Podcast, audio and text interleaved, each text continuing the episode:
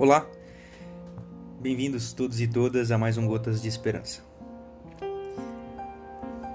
O tema de hoje é perguntas. Há um ditado rabínico que diz assim: Um jovem chegou para o mestre e disse: Por que vocês, rabinos, respondem sempre uma pergunta com outra pergunta? A que o mestre respondeu: Por que não? Rubem Alves vai dizer que as escolas existem para isso. Não é para ensinar as respostas, mas para ensinar a fazer perguntas. As respostas nos permitem andar sobre terra firme, mas somente as perguntas nos permitem entrar pelo mar desconhecido.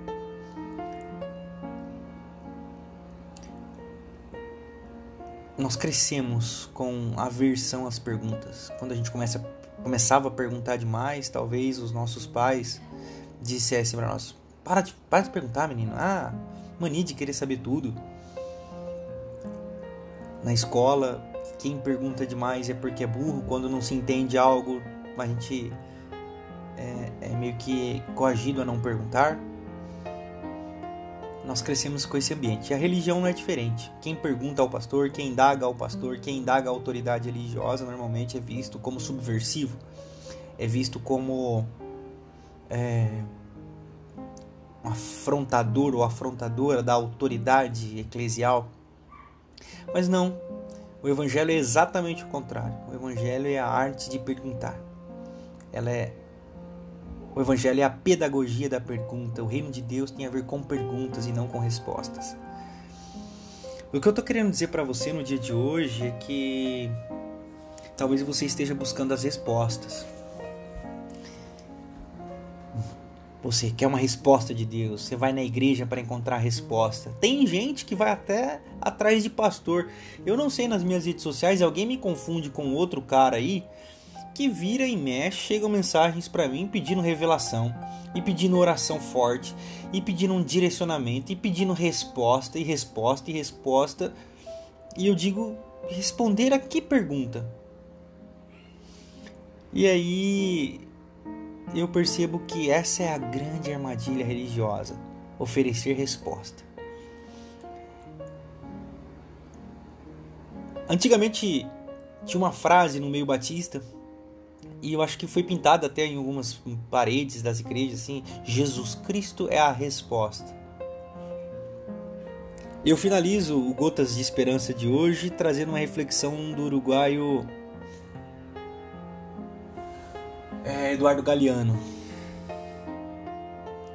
Ele conta uma história que o missionário foi numa aldeia de índio e se preparou para fazer uma palestra evangelística e se preparou muitíssimo bem. Estudou, estudou, estudou missões, eclesiologia, missiologia, Jesus, Jesusologia, Cristologia, teologia, tudo, tudo que você imaginar ele estudou aí, fez uma baita pregação.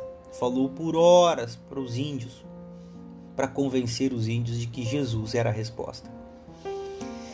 E ao término da sua pregação, ele foi até o cacique da aldeia e falou: E aí, o que, que você achou da minha pregação?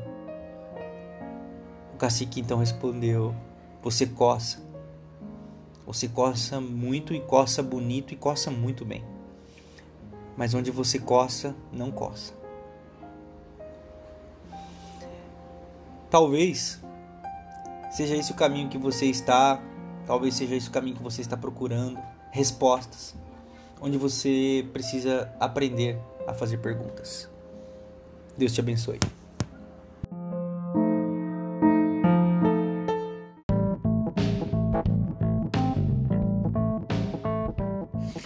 Se você tem sido abençoado, abençoada, edificado, edificada pelos Gotas de Esperança da Primeira Igreja Batista em Botucatu, eu convido você a nos ajudar nos ajudar repartindo, colaborando para o nosso sustento e para a manutenção da nossa comunidade.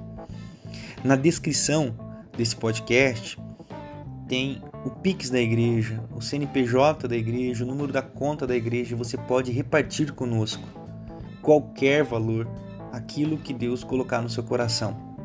Com isso, você nos ajuda a manter os nossos projetos, com isso, você nos ajuda a manter a nossa comunidade os nossos sonhos e assim nós conseguimos continuar abençoando e servindo você e outras muitas pessoas. Colabore.